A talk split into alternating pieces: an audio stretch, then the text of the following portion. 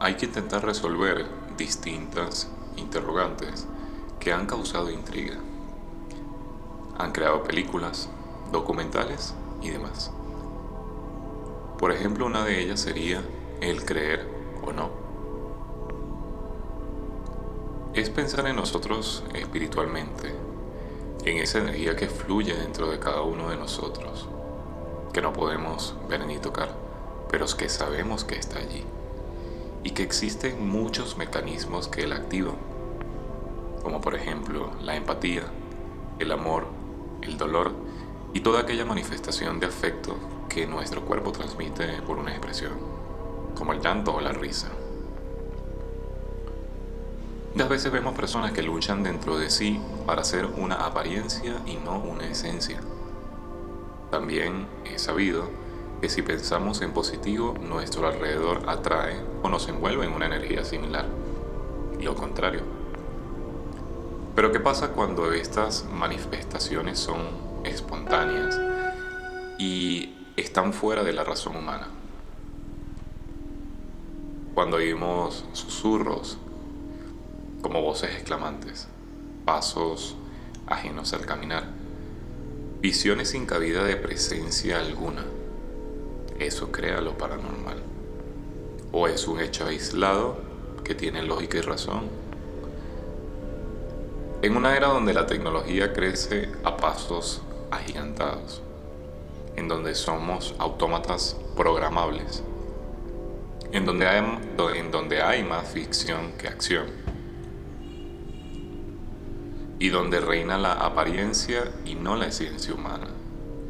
Redes sociales, televisión, internet, un enorme ciclo de información dando vuelta a nuestro alrededor. Y de, repente el tiempo hace una pausa y exploramos nuestros sentidos. De repente, en ese preciso momento, o en este preciso momento, hay una persona en el mundo que está experimentando una serie de sensaciones que la desalienta está experimentando un suceso desconocido, un evento paranormal. Una entidad desconocida que pretende dejarte en sumisión. Son entidades negativas que tienen un propósito, pero sabemos exactamente cuál es ese propósito. ¿Cómo saberlo? ¿Y verdad crees que nos atreveríamos a averiguar si sus deseos son buenos o malos? Si pretende ayudarnos o simplemente enviarnos a un precipicio. ¿Te atreverías a intentarlo? Hay que aclarar que existen distintas especies o distintas manifestaciones. Un ejemplo de ello sería cuando fallece un familiar muy cercano, a veces tenemos un pensamiento vago de volver a ver a esa persona, pero sinceramente no estamos preparados para eso y muchas veces se manifiestan en nuestros sueños. A estos casos no podríamos decir que sería un evento negativo para que esa persona eh, experimente ese momento, porque en vida conocimos a ese ser y tenemos la certeza que desea o anhela lo mejor para nosotros, es decir, nuestro bien. Pero si ese mismo espectro es visto por otra persona ajena al entorno que conocía a ese fallecido, podríamos nosotros considerarlo como negativo. Lo que quiere decir que en ese sentido es, es difícil saber cuáles son las intenciones de aquello que está en el más allá. Soy creyente que tales manifestaciones tienen alguna intención, sea buena o mala. Siempre debe haber una intencionalidad, sino porque cruzarían el espacio que divide su mundo del nuestro. O es que no existe tal cosa, es decir, que el plano en el que nosotros vivimos, al igual están ellos.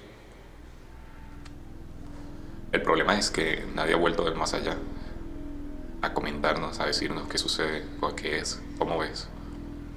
Qué incógnito tan difícil de responder. Y tampoco hay ciencia que lo pueda describir.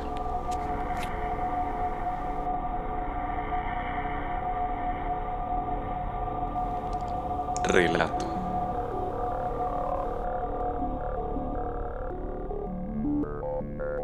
Un ruido tenue que en el silencio ensordece.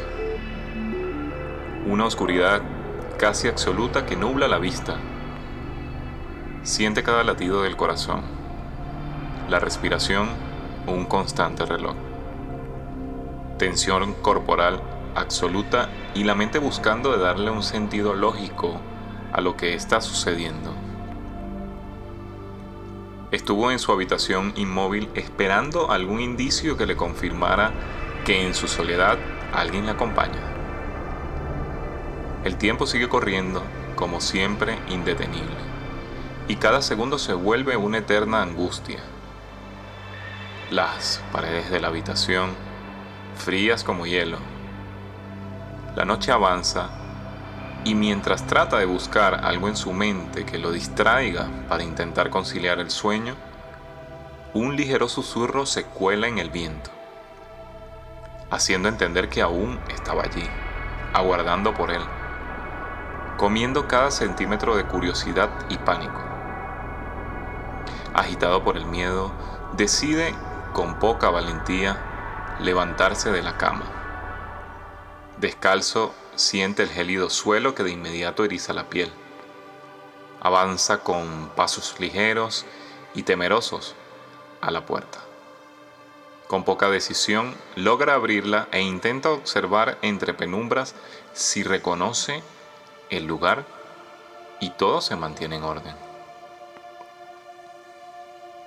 Cada paso que da en su avance es torturante.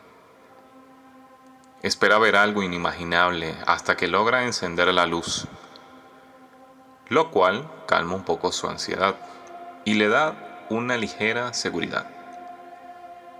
Explora el lugar buscando algo fuera de lo común. Al parecer, todo está en orden. Sin embargo, presta especial atención a un reloj sobre una mesa que marca las 2.34 am y se percata que el mismo está detenido. Decide tomarlo y con un simple golpe retoma el andar.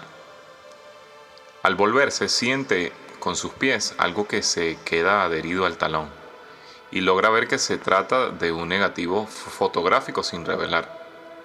Al colocarlo a trasluz, aprecia dos personas abrazadas sin lograr reconocer de quiénes se trata. En ese instante se siente observado.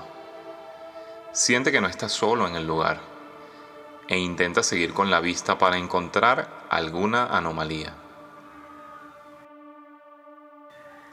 Aunque todo parece normal, sabe que está ocurriendo algo del cual es ignorante. Se sienta un instante a analizar cada suceso y en ese momento aprecia un celaje que atraviesa el pasillo a su habitación. El miedo en el clímax.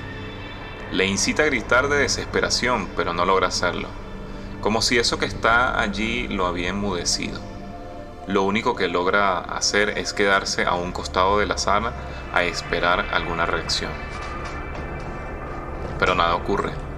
Solo sabe, que sigue allí. 3 y 15 AM. Otro murmullo estremece la casa con una voz suave de mujer que replica como marcando los segundos del reloj. Entre sus alternativas está llamar por teléfono por ayuda o salir de la casa. Pero el miedo lo mantiene inmóvil. De un salto repentino despierta y se percata que solo fue un mal sueño.